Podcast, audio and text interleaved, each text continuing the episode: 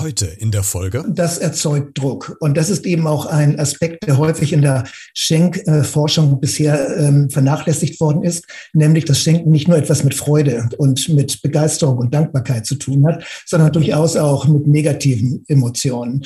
Und diese Emotionen beginnen eben schon in der Vorbereitungsphase, nicht so wie Sie eben sagen. Äh, finde ich überhaupt etwas? Habe ich eine Idee äh, beispielsweise? Oder ähm, doch die Angst, vielleicht doch ein Geschenk zu machen, das eben nicht zur Freude, sondern eher zur Enttäuschung und zu Ärger äh, führt. Wenn ein Geber, der wirklich finanziell gut ausgestattet ist, mit einem offensichtlichen Ramsch ankommt, dann kann man das nur interpretieren als mangelnde Wertschätzung oder beziehungsweise als dass man es mit einem Geizhals und einem knauserigen Menschen zu tun hat. Hallo und herzlich willkommen zu dieser neuen Podcast-Folge. Oh wei, da kann man eine ganze Menge falsch machen, wenn man nämlich Geschenke verschenkt. Und bald ist es wieder soweit. In ein paar Tagen äh, wird ganz viel wieder unter deutschen Tannenbäumen liegen, nämlich schön verpackt. Aber ist es auch das richtige, das perfekte Geschenk. Darüber müssen wir und werden wir heute sehr ausführlich sprechen, ähm, nämlich mit meinem heutigen Gast. Er ist Geschenkeexperte, wenn man das so sagen will, und hat sich schon äh, jahrelang mit diesem Thema beschäftigt und wird uns heute Tipps geben, was ich denn beim Schenken beachten soll, welche Phasen man selbst denn beim Schenken durchläuft, äh, wie die Vorbereitung zu gestalten ist, wovon man vielleicht lieber die Finger lassen sollte und er gibt uns auch noch Tipps, äh, ob es immer ein teures Geschenk sein muss oder auch nicht. Also ein wichtiges Thema gerade jetzt zu der Jahreszeit zu Weihnachten und Winter, wofür wir uns jetzt ganz viel Zeit nehmen, nämlich rund 24 Minuten und das lohnt sich auf jeden Fall reinzuhören. Also, legen wir los mit diesem spannenden Thema. Beredet. Der Talk mit Christian Becker. Heute zu Gast ich bin Bernd Staus, Wirtschaftswissenschaftler aus Hamburg, aber inzwischen lange in Bayern lebend, mit einem Forschungsschwerpunkt im Bereich Marketing und Service und einem bestimmten weiteren Schwerpunkt, nämlich alles, was mit Kundenorientierung, Kundenunzufriedenheit und Kundenzufriedenheit, Beschwerdeverhalten und Beschwerdemanagement zu tun hat. Und im Konsumentenverhalten ist man natürlich dann auch sehr nahe dran, sich mit dem Schenkverhalten zu beschäftigen. Und das wird eines unserer Themen heute sein. Und ich bin sehr froh, dass Sie heute mein Gast sind. Herr Dr. Staus, ich würde gerne einsteigen in das Gespräch und Sie fragen wollen, was war denn das letzte Geschenk, das Sie bekommen haben? Das letzte Geschenk, das ich bekommen habe, war äh, ein Buch. Es überrascht nicht so sehr, denn äh, ich mag äh, schon Bücher sehr gerne. Ähm, und zwar auch ganz unterschiedliche.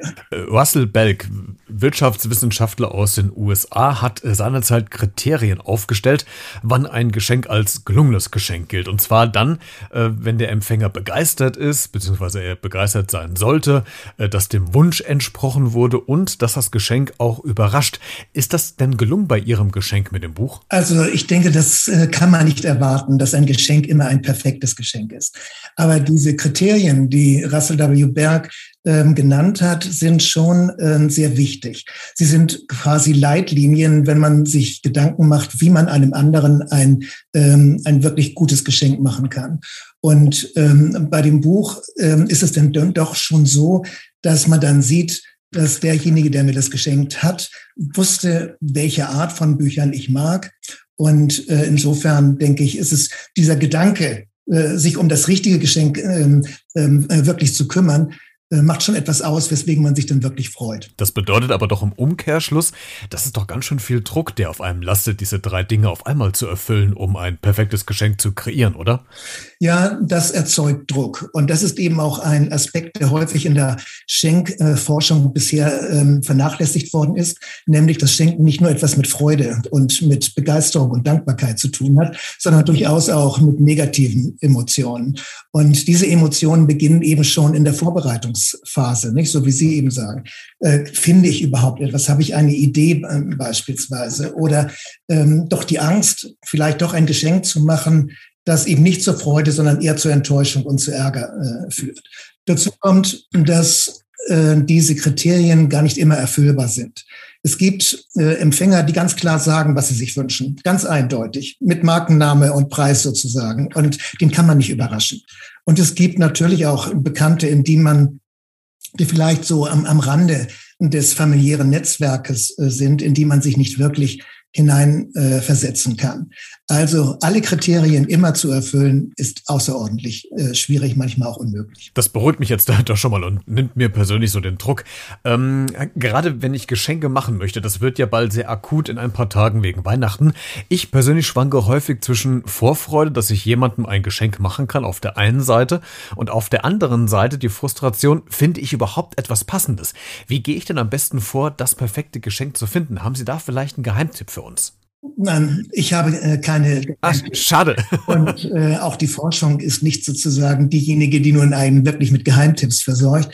Äh, sie ähm, vermittelt eigentlich mehr Informationen, warum Dinge nicht so gut funktionieren, oder äh, sie äh, zeigen, wie Menschen vorgehen, die in solcher Situation sind. Also ähm, zum Beispiel im Umgang mit schwierigen Empfängern äh, Empfänger, die beispielsweise wunschlos sind, die immer sagen, sie hätten eigentlich keinen Wunsch, äh, aber dann trotzdem völlig enttäuscht wären, wenn sie zu Weihnachten die einzigen wären, die kein Geschenk erhielten. Was soll man denen schenken? Dann haben wir die Interessenlosen, von denen man absolut nicht weiß, wofür sie sich interessieren könnten und ähm, die auch gar keine Interessen zu haben scheinen, außer irgendwie auf ihrem Sofa zu sitzen. Und dann gibt es natürlich auch noch diese ganz kritischen und ganz anspruchsvollen, die auch einen ganz hohen Kreativitätsdruck auslösen. Das heißt, sie erwarten eigentlich, dass der Geber nun ganz besonders kreativ ist, um seine äh, ähm, nicht artikulierten Wünsche zu entdecken.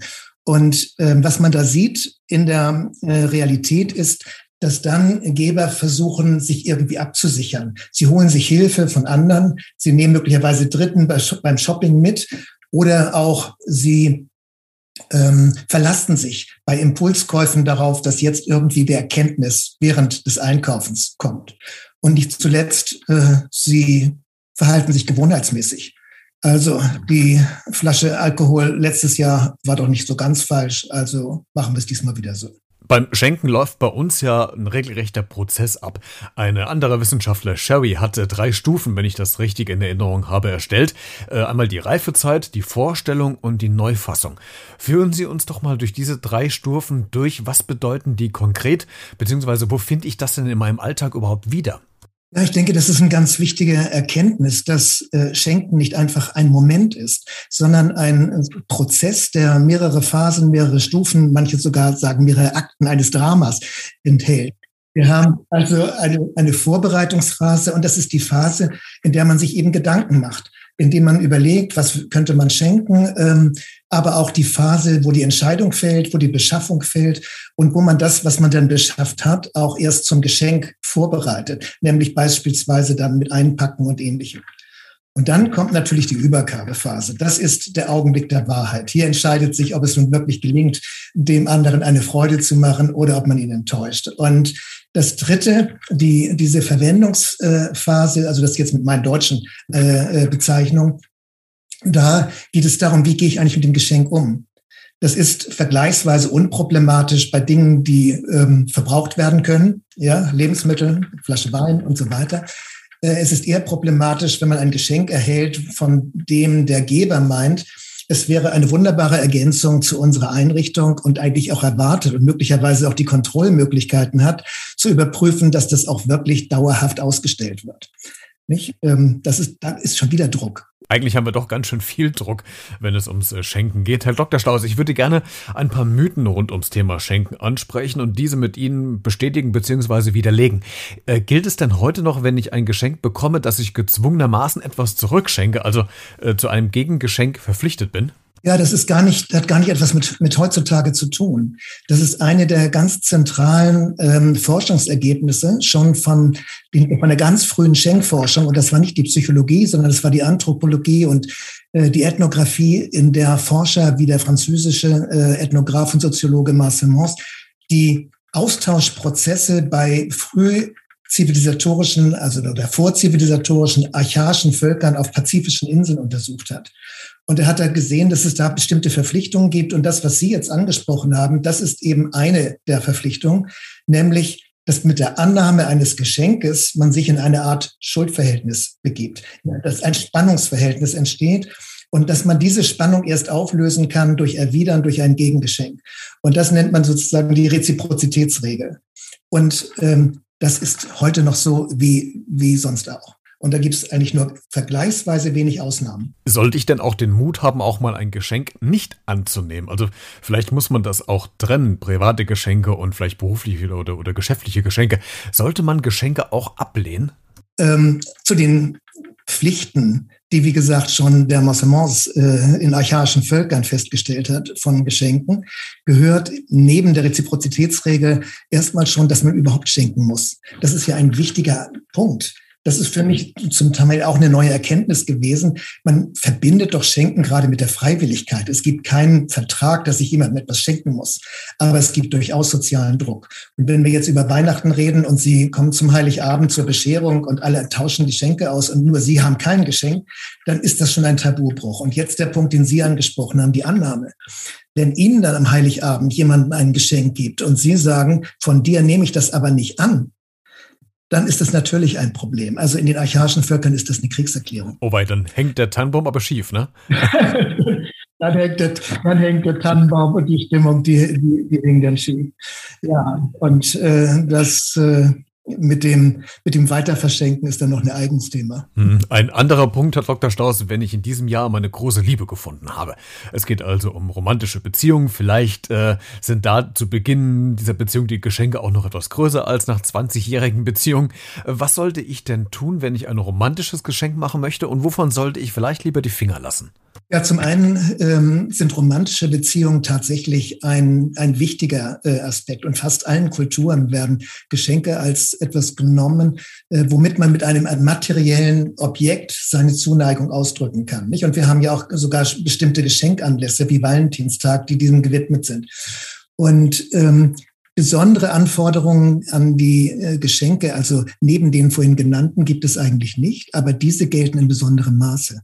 Also wirklich mit viel Einfühlungsvermögen, wirklich den Versuchen, auch die die schwachen Signale zu interpretieren, möglichst die geheimen, die geheimen Wünsche zu interpretieren und zu entdecken und zu erfüllen, eine Überraschung zu schaffen und, und sich Mühe geben, sich wirklich Mühe geben.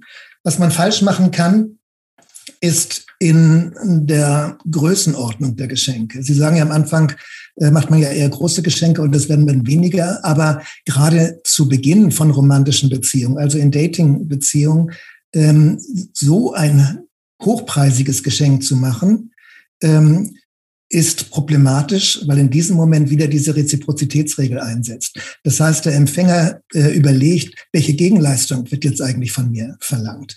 Und wenn zum Beispiel, und das ist eben untersucht, da gibt es Studien, wenn beispielsweise typischerweise noch ähm, ein Mann äh, dann die Frau zu, in, zu einem teuren Essen ein, sehr teuren Essen einlädt, dann überlegt die Frau gegebenenfalls, dass die Gegenleistung nicht in einer Einladung in ein anderes teures Restaurant bestehen könnte und fühlt sich unter Druck gesetzt möglicherweise. Und es gibt dann durchaus auch Reaktanz, ähm, also psychische, psychischen Widerstand, der möglicherweise dann auch zu einer Ablehnung des Geschenks führen und, und vielleicht auch zur Auflösung der Beziehung führen kann. Ich würde da gerne noch kurz mal bleiben, nämlich dem Ansatz des richtigen Wertes eines Geschenks. Wenn man äh, seinen Eltern etwas schenkt, ist es vielleicht was anderes als dem eigenen Partner oder zu einem 70. Geburtstag, runden Geburtstag fällt der Geschenkwert ja häufig höher aus, als wenn jemand äh, 43 wird. Wie finde ich denn äh, das perfekte Mittelmaß für den anzusetzenden Wert eines Geschenkes oder kann man das gar nicht sagen bzw. begründen? Nein, das äh, kann man wirklich nicht äh, begründen. Ich denke,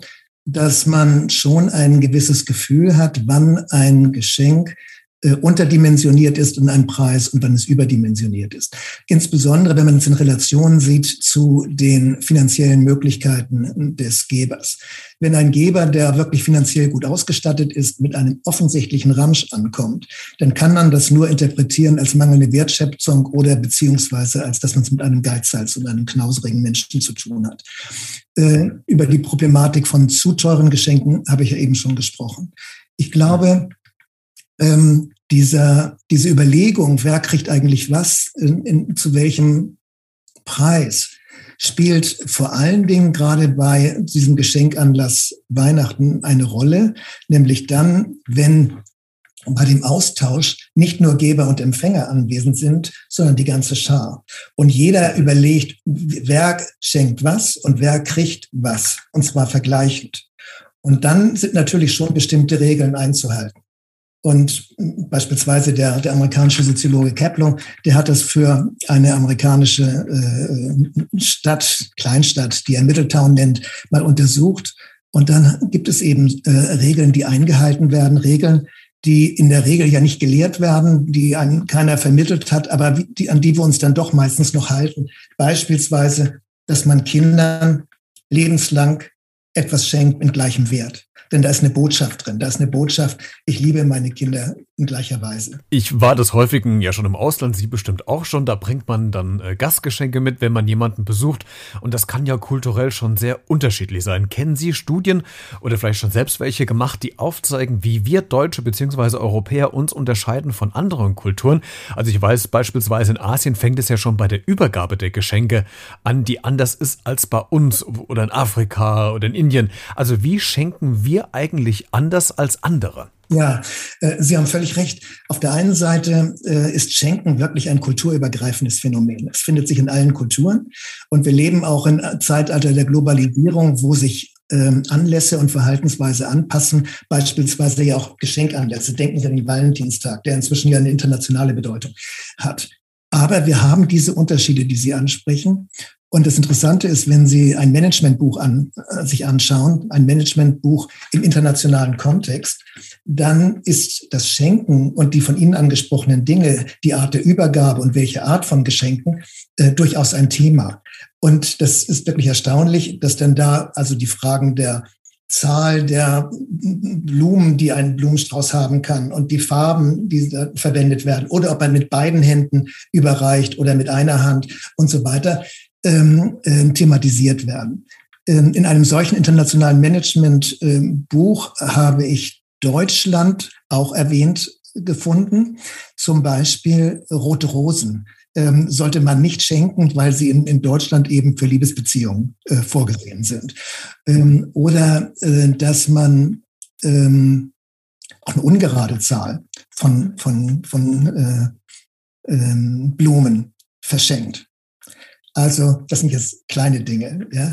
Aber ähm, was vielleicht noch übergreifender zu sagen ist, es gibt neben diesen Management-Empfehlungen es gibt tatsächlich eine Fülle von empirischen Studien, die die westliche Kultur und die östliche Kultur, von denen man annimmt, dass die größte kulturelle Distanz besteht, unter, äh, vergleichend untersuchen im Schenkverhalten. Und da gibt es dann schon auch ein paar generelle äh, äh Unterscheidungen.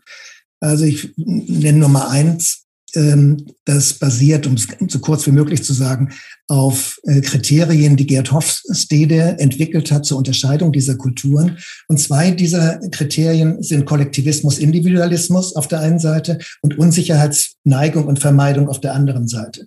Und da wird dem Westen Individualismus zugeordnet und den östlichen Staaten denn eher Kollektivismus im Sinne der größeren Gruppenintegration. Und das bedeutet, hat zum Beispiel dann eben auch zur Folge, dass im Westen sehr viel stärker auf individuelle äh, Geschenke Wert gelegt wird, während in diesen östlichen Kulturen der Preis und das Markenimage äh, eine sehr viel größere äh, Rolle spielt. Also man kann andere Dinge auch noch hinzufügen. Also etwa ähm, die Unterscheidung von, von ich weiß nicht, ob das noch von Interesse ist, von Low-Context und High-Context-Kulturen. Ähm, das bedeutet, ob man in einer Kultur wie im Westen Low-Context eher direkt Dinge anspricht oder ob mehr über Dinge kommuniziert wird, wie in den östlichen äh, Kulturen. Und in diesen Ländern spielt natürlich das Geschenk als ein Instrument der Information eine noch größere Rolle. Und das bedeutet beispielsweise, dass in Japan eben der Verpackung der, und der Sorgfalt der Verpackung eine wesentlich größere Rolle äh, eingeräumt wird als bei uns. Jetzt hat uns Herr Dr. Staus die Pandemie, in der wir schon seit längerer Zeit stecken, vor noch größere Herausforderungen, gerade im letzten Jahr, als die Geschäfte geschlossen waren, gestellt, was das Organisieren von Geschenken betrifft. Viele von uns sind daher auf Gutscheine umgesprungen und da scheiden sich ja die Geister. Die einen mögen das, die anderen mögen das überhaupt nicht. Sind Gutscheine überhaupt Geschenke? Es, es sind Geschenke und äh, zu meiner eigenen Überraschung sind sie, gehören sie zu den populärsten Geschenken in Deutschland überhaupt. Was mich am meisten überrascht hat, ist eine Studie aus dem letzten Jahr zu Valentinstag-Geschenken, wo Männer und Frauen gefragt wurden, ob sie ein, was denn, was sie denn für geeignete Valentinstag-Geschenke ähm, empfinden. Und da haben 61 Prozent der Frauen auch Gutscheine als ein geeignetes Geschenk äh, angegeben. Ah, doch, also es ist ja. unbegründet in so ein schlechtes Licht gerückt, oder wie? Naja, ich, ich würde äh, schon sagen, dass es äh, ambivalent ist. Ähm, wir haben ja auch verschiedene Gutscheine. Ähm, wir haben Gutscheine, die sehr breit einwend, anwendbar sind. Die, die werden immer populärer, die, die man zum Teil bei mehreren hundert äh, Unternehmen einlösen kann ein stark wachsender Markt. Ich habe gerade eben gelesen, das ist eine aktuelle Zahl, dass dieser Markt schon auf vier Milliarden Euro in, in Deutschland geschätzt wird. Ähm, und das ist im Prinzip wie ein Geldgeschenk. Das ist eigentlich ein, Geld, ein Geldgeschenk.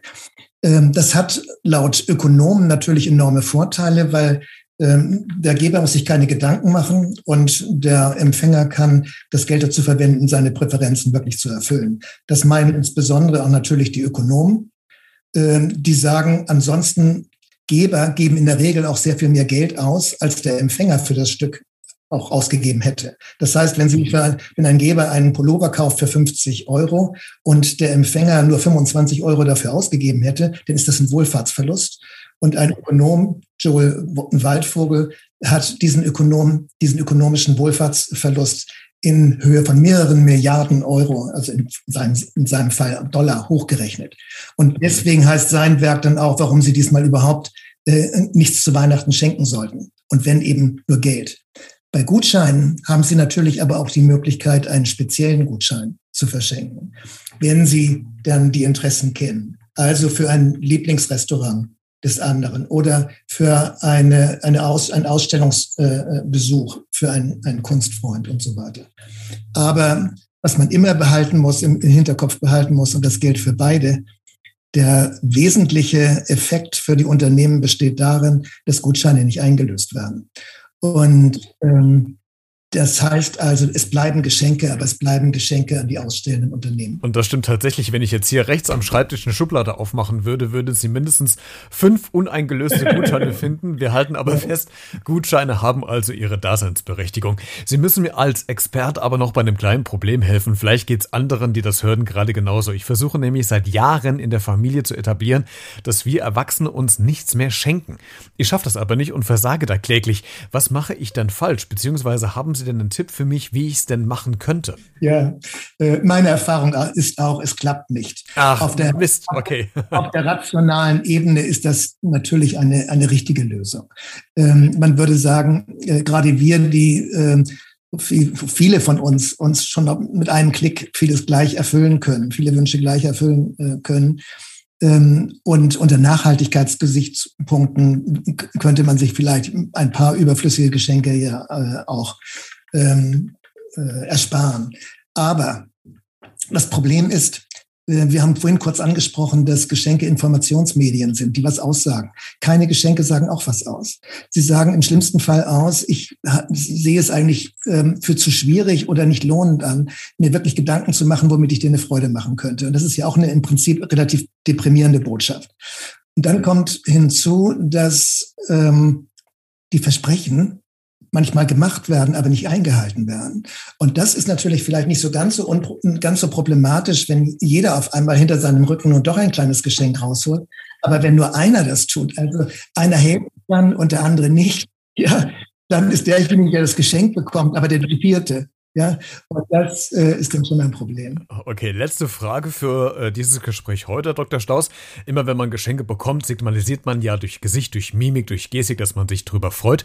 Manchmal ähm, ist man in der Situation, wo man auch flunkern muss, weil einem das Geschenk vielleicht nicht so ganz gut gefällt. Sie als Geschenkexperte, die sich mit dem, der sich mit dem Thema auskennt, bei welchem Geschenk haben Sie denn mal geflunkert? Also erstmal ähm, erinnere mich an ein Geschenk, das mich wirklich geärgert hat. Das liegt schon Jahrzehnte zurück. Das war in der Zeit meiner Dissertation. Und das ist eine ganz äh, schwierige Zeit. Man hat äh, nicht immer einen guten Tag. Man steht auch manchmal von der leeren Seite. Äh, man hat Selbstzweifel und so weiter. Und in dieser Zeit habe ich ein Buch geschenkt bekommen, wo draußen drauf stand Dissertation von Bernd Staus. Und dann habe ich das Buch aufgeschlagen und es waren nur leere Seiten drin. Und man sieht es, ich habe es nicht vergessen. Und ich glaube, da hat meine schauspielerische Leistung einfach nicht ausgereicht, um meine, um meine, um meine Enttäuschung irgendwie zum Ausdruck zu bringen. Aber der Schenker ähm, hat gelacht. Eine schöne Geschichte zum Schluss. Herr Dr. Staus, ich danke Ihnen sehr, dass Sie heute zu Gast waren, um uns ein bisschen aufgeklärt haben zum Thema das perfekte Geschenk. Noch ganz viele weitere nützliche Tipps gibt's im Buch. Wie man an das Buch rankommt, habe ich in der Podcast-Folgenbeschreibung verlinkt. Äh, ein sehr interessantes und lesenswertes Buch. Und äh, ja, vielen Dank für Ihren Input, für Ihre Impulse. Es war sehr informativ und unterhaltsam. Danke, dass Sie zu Gast waren. Ja, Herr Becker, ich danke Ihnen. Es hat viel Spaß gemacht. Weitere Infos findest du, wie gesagt, in der Podcast-Folgenbeschreibung zu dieser Folge. Klick dich da gerne mal durch, wenn du dich näher informieren willst oder vielleicht noch das perfekte Geschenk zu Weihnachten suchst. Eventuell wäre es ja genau das. Dann wünsche ich uns allen eine äh, schöne Weihnachtszeit, viele tolle Geschenke, viele tolle perfekte Geschenke und äh, versucht einfach dem Gegenüber ein gutes Gefühl zu geben, dass das Geschenk doch vielleicht das Richtige war. Wir hören uns bald zur nächsten Folge wieder. In diesem Sinne schöne Feiertage, bleibt gesund und neugierig. Ciao.